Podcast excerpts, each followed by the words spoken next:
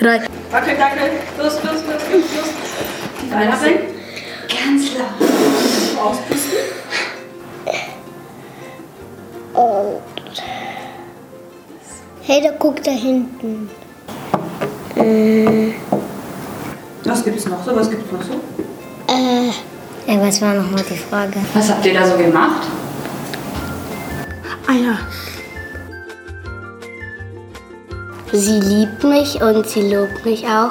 Sie hat schöne Haare. Dass sie auf mich stolz ist, wenn ich Sachen gut mache.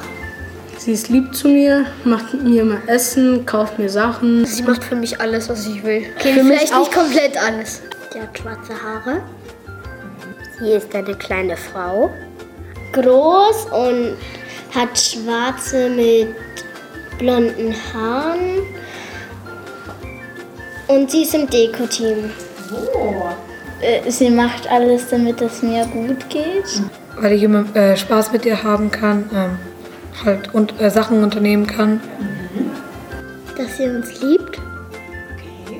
Dass ich immer mit ihr kuscheln kann. Die Pickel. Der Mensch, der mich immer trösten und äh, ja, der mich immer trösten kann. Dass sie mir immer ein Lächeln zaubert, wenn ich traurig bin. Sie ist lustig. Und sie ist auch richtig nett zu meinen Freunden. Zum Beispiel, sie gibt ihnen fünf und sie gibt ihnen auch und sie gibt mir und meinen Freundinnen auch manchmal Geld, damit wir uns zum Beispiel was kaufen können. Sie kann gut kochen. Ja, meine Mama kann richtig gut kochen. Spaghetti Bolognese. Sie macht für mich immer Essen. Spaghetti auch Bolognese. Meine Mama hat schwarze Haare. Und die Mama ist so toll, weil, weil sie coole T-Shirt hat. Und schöne Augen. Meine Mama mich immer zum Fußballtraining bringt, mit mir auf Volksfest geht und mit mir immer Spaß macht. Du bist auch ganz schlau. Mama, du bist auch ganz schlau. Ich finde an meiner Mutter toll, dass sie mir immer abends aus der Bibel vorliest. Mama hat Zähne, Papa auch. Meine Mutter sagt, mach den Fernseher aus, du hast jetzt genug Fernsehen geschaut, ich soll mit meiner Schwester spielen.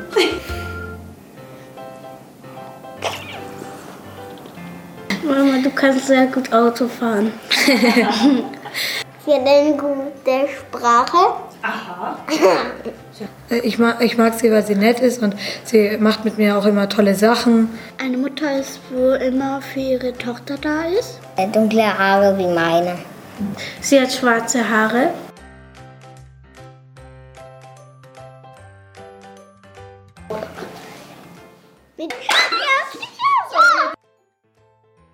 Zwei, drei. Meine Mama. Meine Mutter. Meine Mutter. Was, Mama? Meine Mama. Mama. Mama. Meine, Meine Mama. Mutter. Meine Mama. Mama? Meine Mutter.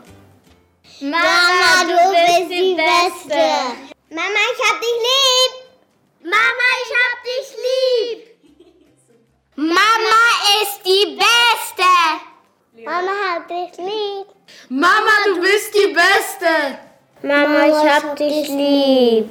Mama, Du bist die beste Mutter aller Zeiten. Sehr cool. Ihr habt das echt gut gemacht, Jungs. Dankeschön. Yes, Mama ist die Beste, oder? Das ist doch richtig cool, wenn man so kleine Kinder sieht, die sich über ihre Mamas freuen. Ist einfach total schön. Ja, guten Morgen. Ich freue mich, heute predigen zu dürfen. Und ähm, Konsti hat letzte Woche schon angefangen, über geistliche Eltern zu reden. Und heute geht's gleich weiter. Ich möchte mal nicht sagen, es wird immer besser, aber es wird immer besser, denn heute geht's um die Frauen, heute geht's um die Mamas. Aber keine Sorge, ihr Männer, es ist auch auf jeden Fall ähm, für euch was dabei. Aber ich möchte noch mal kurz mir eine Zeit nehmen und einfach den Mamas danken. Ja, ich möchte nicht nur den Mamas danken, sondern den Frauen generell danken, auch den Schwestern, auch den Tanten, auch den Omas, auch den Ehefrauen, auch den Single Moms, auch den Moms to be. Hey, ihr seid einfach Hammer. Schön, dass ihr da seid hier in Nürnberg. Schön, dass ihr da seid in Erlangen. Wir freuen uns einfach über euch und ich fände es Hammer, wenn wir mal allen Frauen und allen Mamas einen richtig fetten Applaus geben an diesem Morgen. Yes.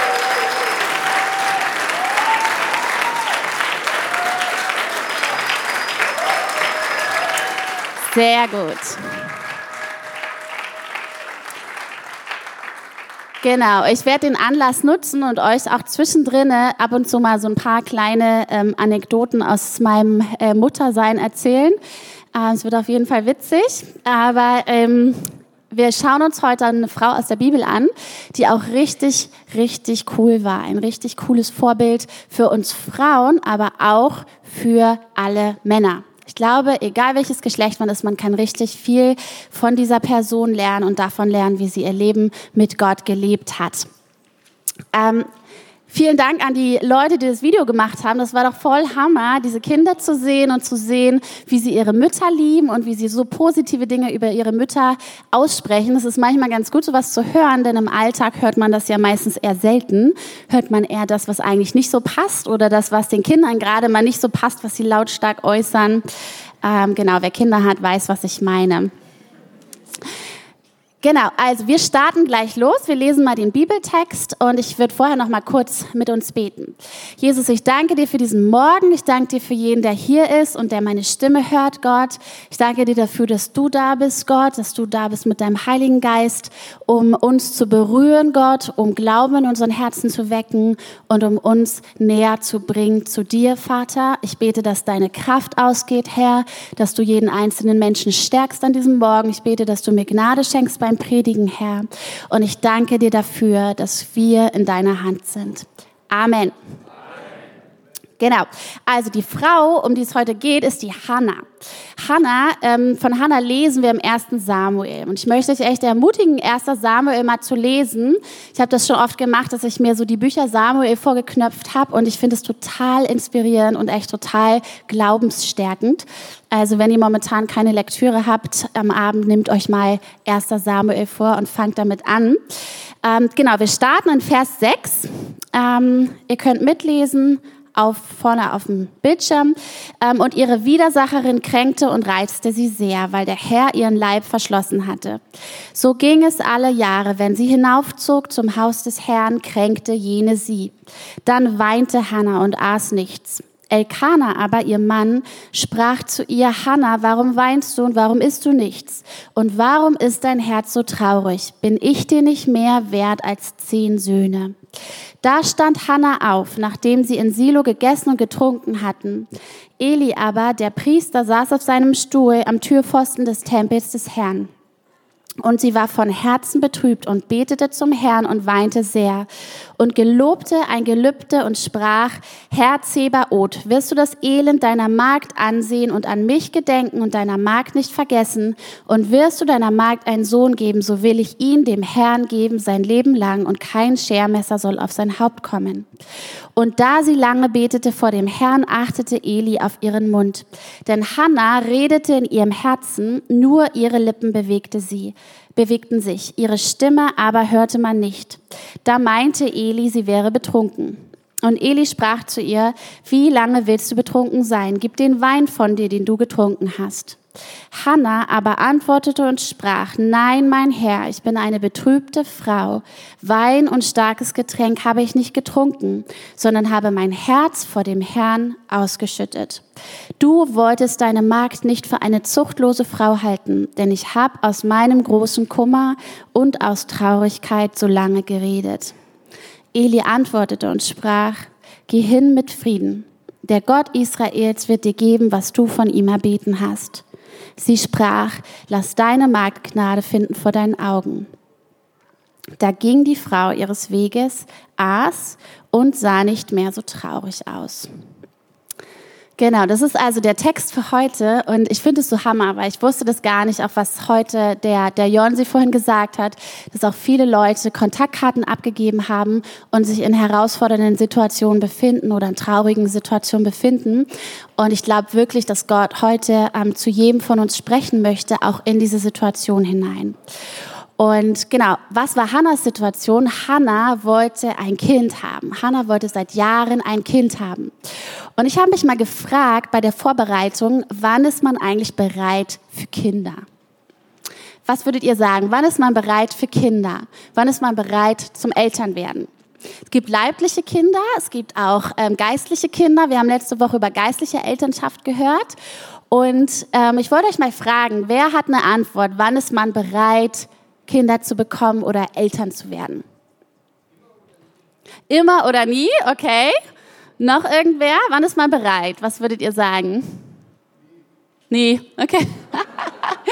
genau, also es gibt verschiedene Antworten und ich habe mir überlegt, hey, die deutscheste Antwort ist meiner Meinung nach, wenn man gut vorbereitet ist. Oder? Was sagt ihr? Ich meine, wir brauchen für alles ein Zertifikat, wir brauchen für alles eine Vorbereitung. Wenn du den Kurs absolviert hast, bist du bereit. Und ähm, ich wollte mal fragen, gibt es hier eine Mutter, die sich auf ihre Geburt vorbereitet hat?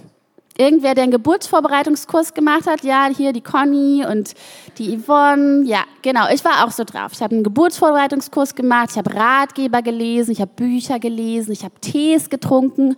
Am Anfang trinkst du Tees, damit es noch nicht losgeht, dann trinkst du Tees, dass es endlich losgeht. Du kannst eigentlich immer dich irgendwie vorbereiten auf diese Situation, die kommt und irgendwie fand ich es ganz interessant, dann zu sehen, am Ende kommt es doch oft anders. Oder? Ich weiß nicht, ob jemand die Erfahrung gemacht hat, aber bei uns war das so, äh, wir haben zwei Kinder und die zwei Geburten waren so unterschiedlich, wie unsere Kinder sind. Das erste Kind, unsere Lotta, die kam am Termin und ähm, es ging nachmittags los, alles entspannt, regelmäßige Wehen und so weiter. Wir sind in die Klinik. Es hat sich ganz schön gezogen. Es war ein langer Weg, es war auch schmerzhaft, aber es war immer also die Lotte hat sich an alle Absprachen gehalten. Es war eine solide Sache, ganz typisch unsere Lotti, hält sich an alle Absprachen. Und dann dachte ich, ja super, beim zweiten Kind bin ich vorbereitet. Wir haben das jetzt schon mal gemacht, Tees getrunken, hat zwar nichts geholfen, aber ich weiß jetzt, wie der Hase läuft. Na, dann kam also unsere zweite Tochter, die Ida. Und bei Ida lief das Ganze ein bisschen anders. Die hat sich nämlich zehn Tage vorm Termin überlegt, okay, ich glaube, ich bin jetzt reif, ich komme raus.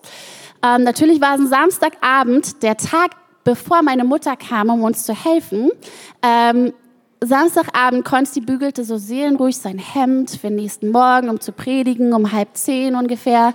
Ich so, du Konsti, ich glaube, du brauchst dein Hemd nicht bügeln. Ich glaube, wir kriegen heute Nacht noch ein Kind. Also, ja, ja, Frau, rede mal. So, ne? Schön weitergebügelt, gesagt, ja, ich bügel mal mein Hemd, mal sehen hat sich dann seelenruhig ins Bett gelegt und gut geschlafen. Und nach anderthalb Stunden dachte ich so, wow, die Fruchtblase ist geplatzt und es ging los. Bei Ida war das Ganze dann so, dass innerhalb von 45 Minuten, nachdem die Fruchtblase geplatzt war, war das Kind da. Aber wir hatten noch, kein, noch keinen, der da war, um auf unsere Tochter aufzupassen. Das heißt, ich habe schnell Amelie angerufen, unsere Worship-Amelie hier, und habe gesagt, Ami, kannst du bitte kommen? Halb zwölf nachts. Ami ist dann im Schlafanzug mit Stiefeln angebraust gekommen, hat gesagt, klar, ich pass auf. Und ich wollte mal sagen, hey, das sind echte Freunde, die nachts im Schlafanzug losfahren, damit du dein Kind bekommen kannst und es nicht zu Hause bekommen kannst. Ami, vielen Dank nochmal. Ne? Genau, das heißt also 45 Minuten später, wir sind zwei rote Ampeln überfahren in die Klinik rein und das Kind war da und ich habe gedacht, wow, also darauf war ich jetzt irgendwie nicht gefasst, darauf war ich jetzt irgendwie nicht vorbereitet. Aber ich finde, die perfekte Vorbereitung gibt es nicht, sondern das, was eigentlich die beste Vorbereitung aufs Elternsein ist, finde ich, ist der Fakt, dass es anders kommt, als man gedacht hat. Denn das geht irgendwie so weiter. Ich weiß nicht, wer alte Kinder von euch hat, ob das, im, ob das so bleibt oder ob das nur im Kleinkindalter so ist. Irgendwer, ich glaube, es geht so weiter. Ich habe da so eine leise Vermutung. Letzte Woche war Konzi unterwegs, hat schön im Ausland gepredigt, in Moldawien, in der Schweiz, richtig Hammer, Dienst gehabt. Und wir waren zu Hause und haben uns das auch schön gemacht. Und es gab ja diesen einen besagten Feiertag am Donnerstag. Und das war so für mich der Tag, wo ich so gedacht habe, okay, jetzt wäre es echt an der Zeit, dass er mal wiederkommt. Weil irgendwie so die Kraftreserve ging so langsam den Ende zu und ich dachte so, okay, Feiertag, yo. Naja, und es war dann so, ähm, die Lotta hat es nicht schnell genug aufs Klo geschafft und hatte das ganze Badezimmer voll gepinkelt, was ich ihr echt verzeiht, verzeihen konnte, weil sie ganz reumütig war und meinte, Mama, ich habe es einfach nicht geschafft. Ich so, Lotti, kein Problem, das kriegen wir alles hin, zieh mal alles aus, wir stecken das in die Waschmaschine, alles sauber gemacht, alles getrocknet. Und dann habe ich mir danach gedacht, okay, jetzt brauche ich mal fünf Minuten für mich. Die Waschmaschine lief, das Kind war wieder angezogen. Ich habe mich dann in Lottas Zimmer verzogen mit meinem Handy und habe gedacht, okay, jetzt mal fünf Minuten Instagram. Einfach mal Kinder kurz ignorieren, mal fünf Minuten für mich sein, ein bisschen gucken, was andere Leute so machen. Vielleicht machen die irgendwelche spannenderen Sachen als ich hier so, ne? Saß dann also in Lottis Zimmer und ich habe sehr wohl mit dem Augenwinkel gesehen, dass die Ida sich die Windel ausgezogen hatte. Aber ich dachte, nee, komm jetzt mal fünf Minuten, ja. Und war da gerade bei Instagram am gucken, als auf einmal die Lotti rief, Mama, Ida hat Kacke am Po. Und ich dachte, oh nein, das ist jetzt nicht euer Ernst. Naja, auf jeden Fall, Lotti und ich haben uns dann auf die Suche gemacht und haben geschaut, was Ida da angestellt hat. In der Zeit hat Ida da ihre äh, Dinge in der ganzen Wohnung verteilt. Das heißt, Kind in die Badewanne, Waschmaschine aufgemacht, alles andere mit reingestopft und wieder von vorne angefangen. Und ich habe gedacht, hey Leute, das kann doch jetzt nicht euer Ernst sein, oder? Ich kann nicht mehr, ich mag nicht mehr. Gönn mir doch mal eine kleine Pause, bitte. Aber wisst ihr, ich finde, das ist die aller, allerbeste Sache am Elternsein. Du kommst nicht mehr raus aus der Nummer. Ja, so sehr du dir auch eine Pause wünschst. Es ist keiner da, der sagt, hey, komm, ich nehme die Kinder, hey, komm, Mama, mach mal dein Ding, sondern du musst da durch. Und ich habe mir schon so oft gedacht, hey Leute, ohne mich. Ja, genau wie bei, mit dieser Instagram-Pause. Ich habe das den ganzen Tag bereut und habe gedacht, Mann, warum habe ich mich nicht früher gekümmert um die Windel? Aber ich habe gedacht, einfach mal eine kleine Pause.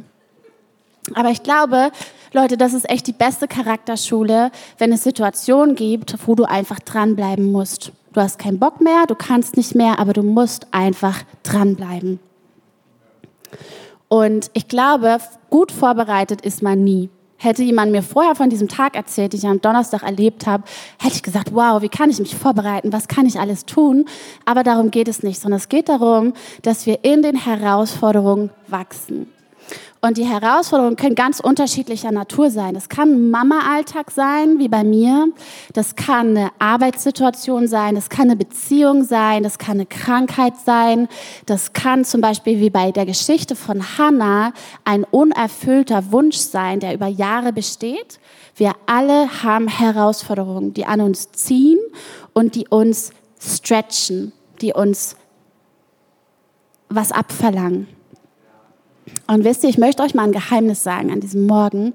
Es gibt nämlich eine ganz tolle Sache, die wir bekommen, wenn wir herausgefordert sind, wenn wir Ausdauer brauchen, wenn an uns gezogen wird, wenn wir das Gefühl haben, wow, ich kann nicht mehr, es zieht an mir. Und das sind Wachstumsstreifen. Ja, ich weiß nicht, ob ihr Wachstumsstreifen kennt. Diese Dinger sind eigentlich sehr unbeliebt, aber ich sage es nochmal, wenn wir herausgefordert sind und dranbleiben, bekommen wir Wachstumsstreifen. Ja, und wisst ihr, Wachstumsstreifen entstehen immer dann, wenn du so stark wächst, dass deine alte Hülle nicht mehr hinterherkommt und sagt, krack. Ja, ihr Mamas kennt das vielleicht von euer Baby, das Neue, was in euch entsteht, so stark wächst, dass eure alte Hülle nicht hinterherkommt, macht's krack. Ja, und das ist sehr, eigentlich sehr unbeliebt insgesamt, aber ähm, ich möchte euch mal was sagen. Ähm, es gibt so ein sogenanntes Reframing, das ist in der Psychotherapie macht man das. Man setzt etwas Unbeliebtes in einen positiven Kontext und plötzlich ist es gar nicht mehr so schlimm. Und das möchte ich heute, dass ihr mal diese Wachstumsstreifen reframed und dass ihr sagt, hey, warum reißt die alte Hülle, weil Wachstum geschieht? Ja, weil etwas Neues entsteht, weil etwas Großes entsteht, weil etwas sich verändert. Und das ist richtig Hammer, finde ich. Denn deine größte Herausforderung wird später einmal dein größtes Zeugnis werden. Und wisst ihr, der Weg mit Gott, der erfordert Vertrauen und er erfordert einfach Ausdauer. Konsti sagt immer, Christ sein ist kein Sprint, sondern ist es ein Marathon. Und Wisst ihr, das Problem beim Vertrauen auf Gott ist, dass es nur dann kultiviert wird, dass es nur dann wächst, wenn wir einen Anlass haben, um ihm zu vertrauen. Ja, ich, ich weiß nicht, wie euch das geht. Ich würde am liebsten Vertrauen so in meinen Schoß gelegt bekommen und sagen, ach, ich habe keine Probleme, aber Gott, du bist gut, ich vertraue dir. Aber so läuft es nicht. Wenn du keinen Anlass hast, wenn du keine Herausforderung hast, wenn du keine unbeantworteten Fragen hast, hast du auch keinen Anlass, dich an Gott zu klammern und zu sagen, Gott, ich vertraue dir. Wenn nichts anderes mehr trägt, dann erlebst du, dass der Fels selbst, nämlich Gott selbst, trägt. Und das ist schwer, wenn dein Leben unfair erscheint oder wenn du herausgefordert bist. Aber wisst ihr, manche Dinge, die schrecklich scheinen, bringen richtig gute Frucht hervor.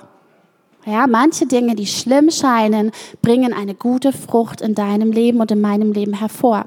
Und würde Gott immer alles aus dem Weg räumen, was uns nicht gefällt, was uns herausfordert, was uns Probleme macht, dann würden wir auch nicht wachsen.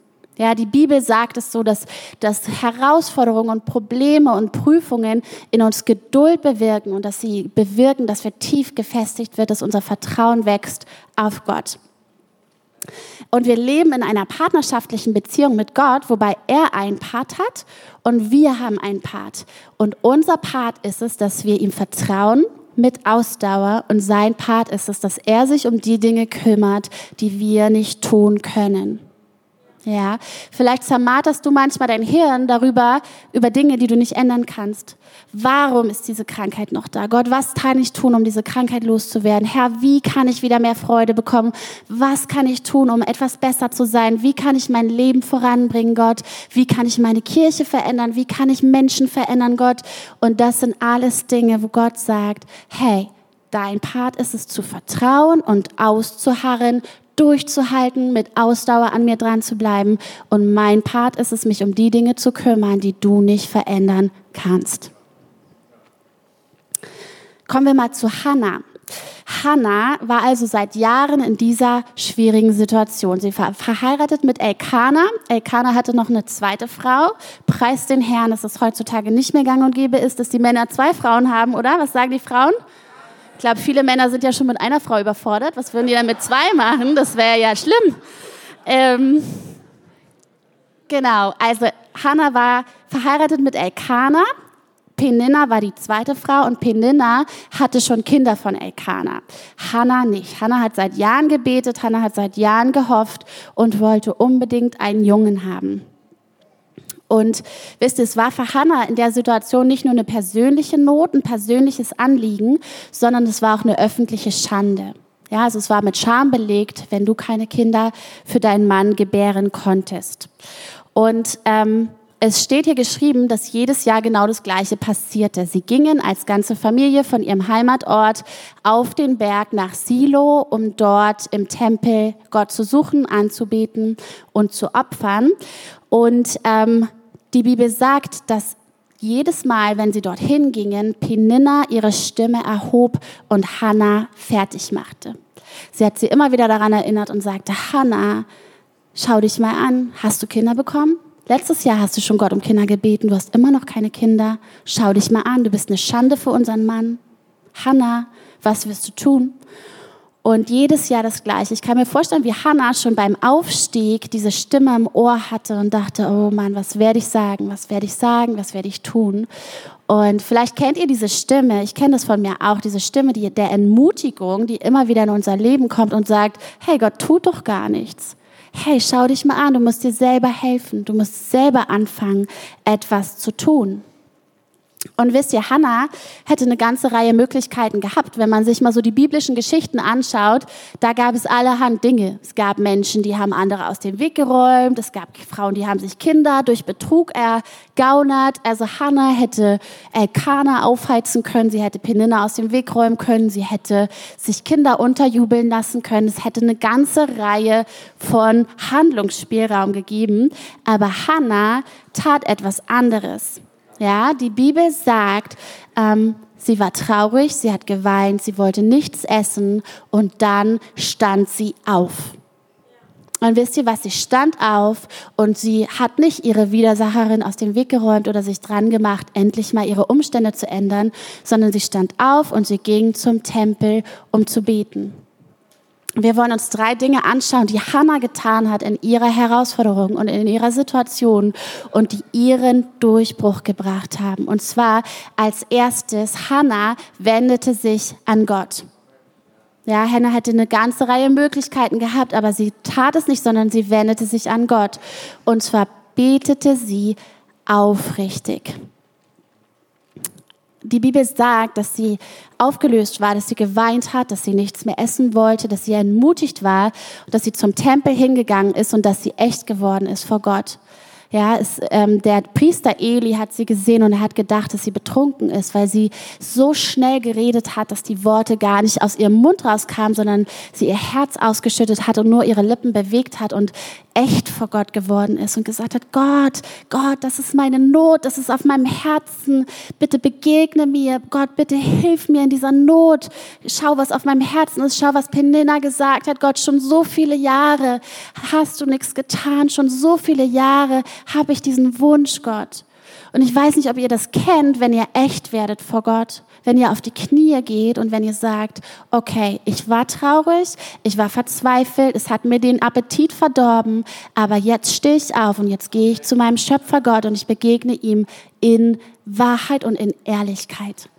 Ja, wisst ihr, ich kenne das. Ich mache das echt immer wieder bei uns auf dem Wohnzimmerboden. Ich setze mich da hin und ich sage, Gott, ich brauche dich. Gott, du siehst mein Herz. Gott, du siehst meine Not. Gott, ich brauche deine Hilfe.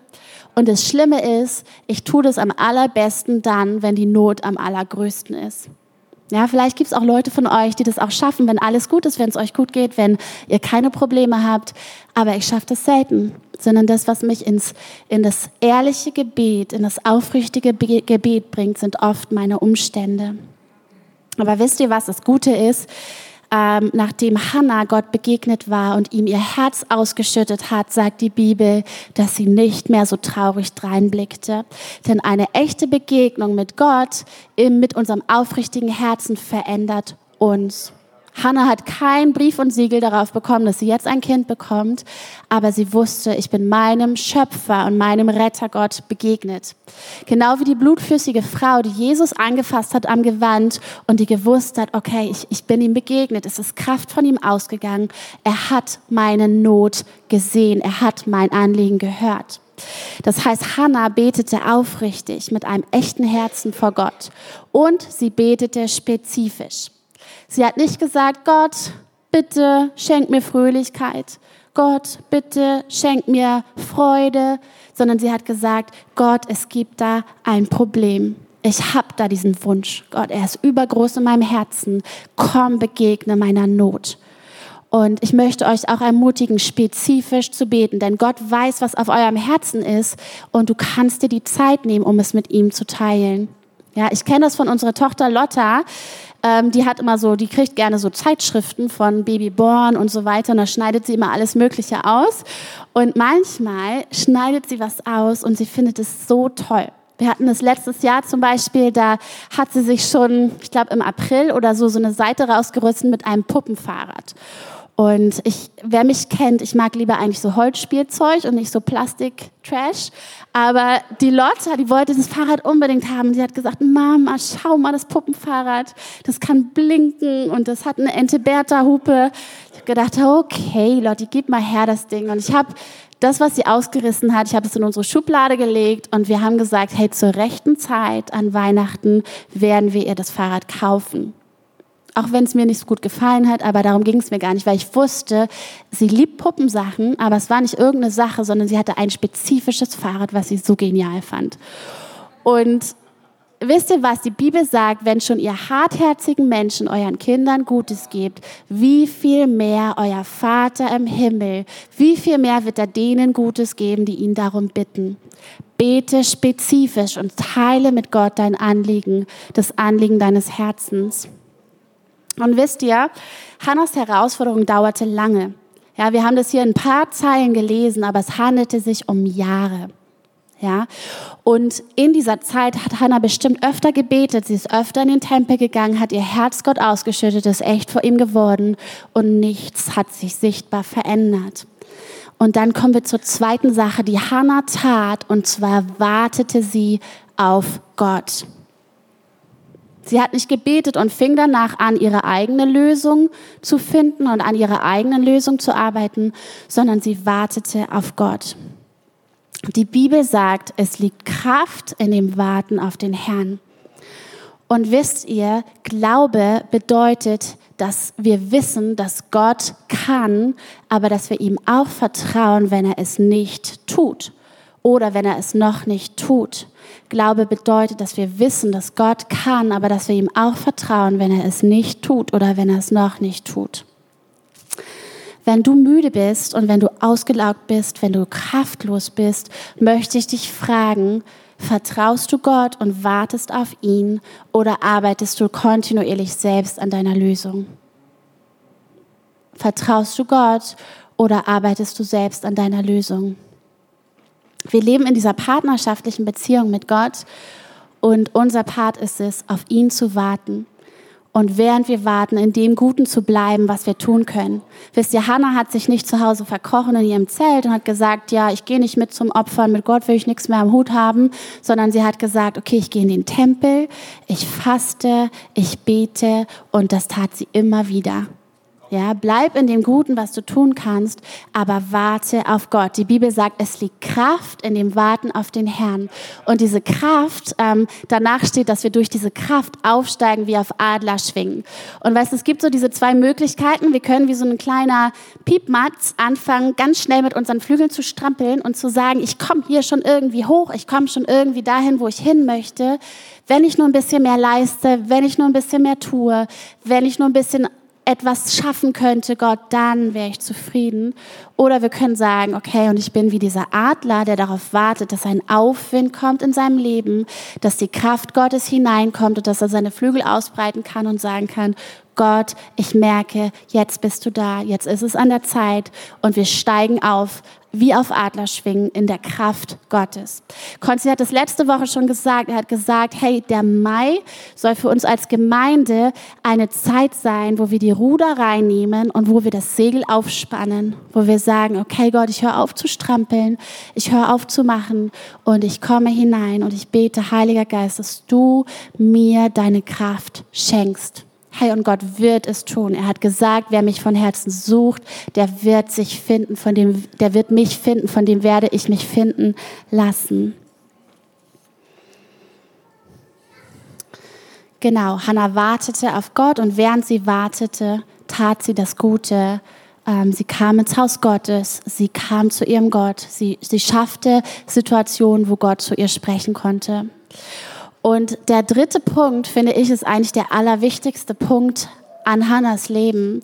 Und zwar ist der dritte Punkt, sie dankte Gott. Wir lesen das in 1 Samuel 1, Vers 26, da steht, und sie sprach, ach mein Herr, so wahr du lebst, mein Herr, ich bin die Frau, die hier bei dir stand und zum Herrn zu beten. Um diesen Knaben bat ich, nun hat der Herr mir gegeben, was ich von ihm erbeten habe. Darum gebe ich ihm den Herrn wieder sein Leben lang, weil er vom Herrn erbeten ist. Und in 1 Samuel 2, Vers 1 steht, und Hannah betete und sprach, mein Herz ist fröhlich in dem Herrn, mein Horn ist erhöht in dem Herrn, mein Mund hat sich weit aufgetan wider meine Feinde, denn ich freue mich deines Heils. Es ist niemand heilig wie der Herr, außer dir ist keiner und ist kein Fels wie unser Gott ist. Wisst ihr, Hannah dankte Gott und sie hielt ihr Versprechen. Ich finde es total krass an dieser Geschichte. Hannah hat jahrelang um einen Sohn gefleht und dann hat Gott ihr ihren Durchbruch gegeben, hat ihr das Kind gegeben. Und was hat Hannah? Sie hat das Kind ein paar Jahre zu Hause gehabt, ihn entwöhnt, sagt die Bibel, und dann brachte sie ihn in den Tempel und hat ihn einmal im Jahr besucht, ihm ein neues Gewand geschenkt, aber sie hat ihren Sieg, das, was sie so sehr wünschte, ihren sehnlichen Wunsch Gott zurückgegeben, als er es erfüllt hatte. Und wisst ihr, das ist so der Wendepunkt oder der, der wirklich der Knackpunkt an dieser Geschichte. Ähm, ich glaube, Gott hat manchmal echt Probleme mit uns. Weil wenn er unsere Bitten nicht erfüllt, sind wir sauer auf ihn. Aber wenn er unsere Bitten erfüllt, dann nehmen wir das Geschenk und hauen damit ab und sagen, ciao, ciao Gott, danke, bis in fünf Jahren. War schön, ja, ja, und wisst ihr, ich glaube, Gott geht es um Beziehung. Gott geht es darum, dass wir zurückkommen und dass wir ihm danken. Denn wisst ihr, der Geber ist so viel größer als die Gabe. Ja, wenn wir die Dinge behalten, die Gott uns gegeben hat, wir werden davon nicht satt, sondern Gott selbst ist es, der uns satt macht. Und wisst ihr, was so ein Hammer-Fakt ist an Hannah und an dieser Geschichte? Nach Samuel hatte Hannah noch fünf weitere Kinder.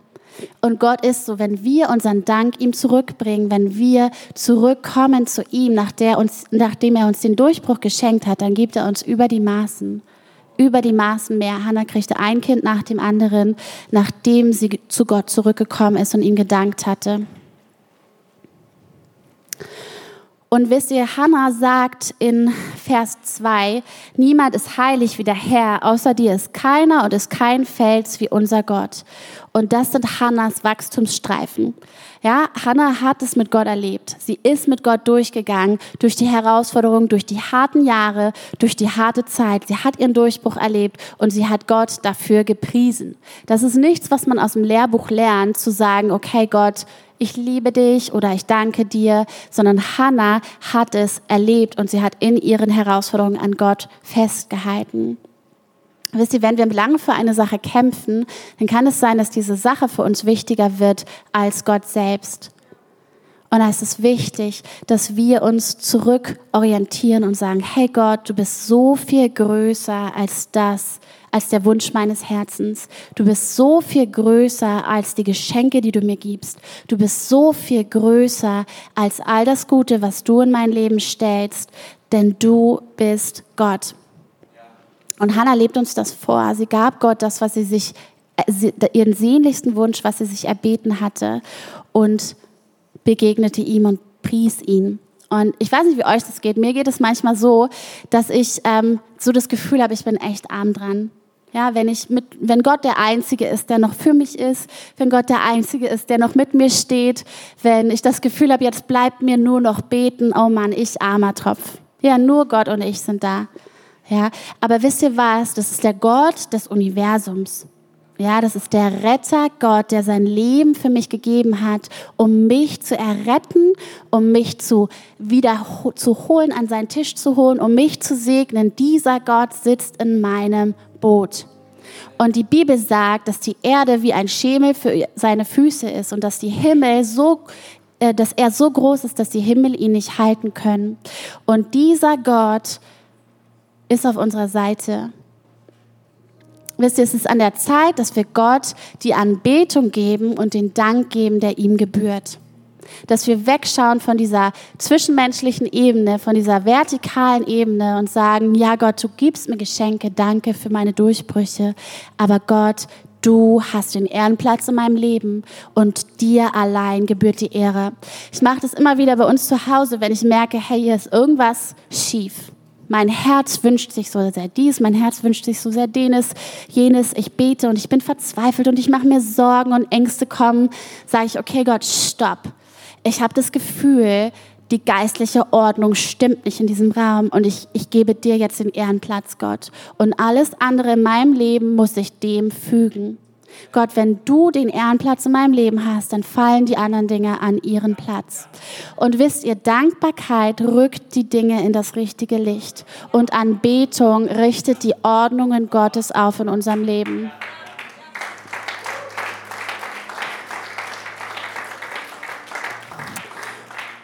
Und weißt du, wenn du herausgefordert bist und wenn du dich leer fühlst, vielleicht ist es dran zu sagen, Gott, ich gebe dir den Ehrenplatz in meinem Leben. Ja, ich habe Herausforderungen, ja, ich habe Kämpfe, ja, ich entwickle gerade Wachstumsstreifen, aber Gott, du bist Gott und ich gebe dir den Ehrenplatz in meinem Leben. Ich beuge meine Knie vor dem Vater, von dem jede Vaterschaft ausgeht und ich bekenne Gott, ich sehe nur einen kleinen Ausschnitt meines Bildes, aber du siehst das große Bild, Gott. Es gibt so ein englisches Lied, wo steht, um, God is God and I am not. I can only see a part of the picture he is painting. Und Leute, so ist es echt. Wir sehen einen, einen kleinen Teil von dem, was Gott tut. Und wisst ihr, Hannas Herausforderung prägte den Lauf einer ganzen Nation. Samuel war ein großer Richter, war ein großer Prophet, an dem sich das ganze Land orientiert hat. Hätte Hannah nicht diese Herausforderung erlebt und ganz normal Kinder bekommen, wie alle anderen Frauen auch, wie die ganzen Kinder, die sie danach noch bekommen hat, hätte sie nicht diesen großen Sieg erlebt und hätte nicht gesehen, welches große Bild Gott eigentlich gerade malt. Und wisst ihr, unsere größte Herausforderung kann zu unserem größten Zeugnis werden. Nicht, weil es weggebetet wurde und sofort weg war, sondern weil wir an Gott dranbleiben, weil wir Wachstum äh, entwickeln, weil wir Wachstumsstreifen entwickeln. Und ich stelle mir das manchmal so vor, die Geschichte mit Gott, wo man sagt, hier, schau dir mal meine Ringe an. Schau mal, wie bei so einem Baum, der so Jahresringe hat. Schau mal, was ich mit Gott schon erlebt habe. Weißt du, wenn ich mal Oma bin, ich möchte meinen Kindern nicht erzählen, wie es damals war, als wir noch keinen Fernseher hatten, als wir noch keine Handys hatten, sondern ich möchte meinen Kindern erzählen, hey, wisst ihr, was wir schon mit Gott erlebt haben? Wisst ihr, wie Gott sich mächtig erwiesen hat in unserer Mitte, wie wir nicht anders konnten, als auf unsere Knie zu gehen und zu sagen, danke Gott. Das haben nicht wir gekonnt, das haben nicht wir vermocht, sondern du hast es geschenkt, Gott, und dir sei die Ehre. Und vielleicht klopft Gott gerade an dein Herz und sagt, hey, es ist an der Zeit, dass du mir neu begegnest. Du kennst mich, aber du bist ganz schön weit weg von mir. Ich weiß nicht, was in deinem Herzen los ist. Ich weiß, du bist belastet. Ich weiß, du bist ähm, vielleicht herausgefordert. Komm zu Gott und werde echt vor ihm und schütte dein Herz bei ihm aus. Und als zweites möchte Gott dich ziehen und dir sagen, hey, warte doch auf mich. Hör doch auf, an deinen Situationen herumzudoktoren. Gib mir die Ehre, die mir gebührt und lass mich machen in deinem Leben. Ihr könnt gleich die Zeit nutzen, um Gott zu antworten und ähm, Vielleicht gibt es auch jemanden hier, der Gott noch gar nicht kennt und der sagt, hey, das klingt richtig gut, was du da gesagt hast. Dieser Rettergott, der für mich gekommen ist, der sein Leben für mich gegeben hat. Ähm, dann möchte ich uns jetzt mal die Möglichkeit geben, während wir alle mal unsere Augen schließen, Gott zu antworten. Hey, und wenn du sagst, ich kenne diesen Gott noch nicht und Jesus Christus soll der Herr meines Lebens sein, ich möchte, dass er mir meine Schuld vergibt, ich möchte, dass er mich von, von Lasten befreit und von Sünde befreit, dann möchte ich dir jetzt die Möglichkeit geben, mal deine Hand zu heben und ich werde von hier vorne für dich beten, während wir alle unsere Augen geschlossen haben. Wer ist da und sagt, ja Gott, ich möchte dir antworten. Jesus, ich möchte, dass du der Herr meines Lebens wirst. Dann heb mal deine Hand. Dankeschön. Deine Hand sehe ich. Dankeschön. Ist noch jemand da? Dankeschön, der sagt, Jesus, komm und werde du der Herr meines Lebens. Ich möchte die Liebe dieses wunderbaren Gottes erleben. Dankeschön. Ja, dann wollen wir, ich, ich bete jetzt nochmal mit euch. Jesus, ich danke dir für die Menschen, die ihre Hand gehoben haben, Herr. Ich bete, dass du in ihr Leben kommst, Gott, dass sie dich erleben dürfen, wie du ihnen ihre Schuld vergibst, Gott, wie du die Last ihrer Sünde hinabnimmst, hinwegnimmst, Herr, und wie sie neues Leben erfahren durch dich, Jesus. Danke, dass du so gut bist, Gott. Danke, dass du hier bist. Danke, dass du unsere Herzen berührt hast, Herr. Und ich danke dir, dass das, was du tust, Herr, dass es Hand und Fuß hat und dass uns nichts geraubt wird, sondern dass wir es mitnehmen dürfen, Herr. Danke dafür. Amen.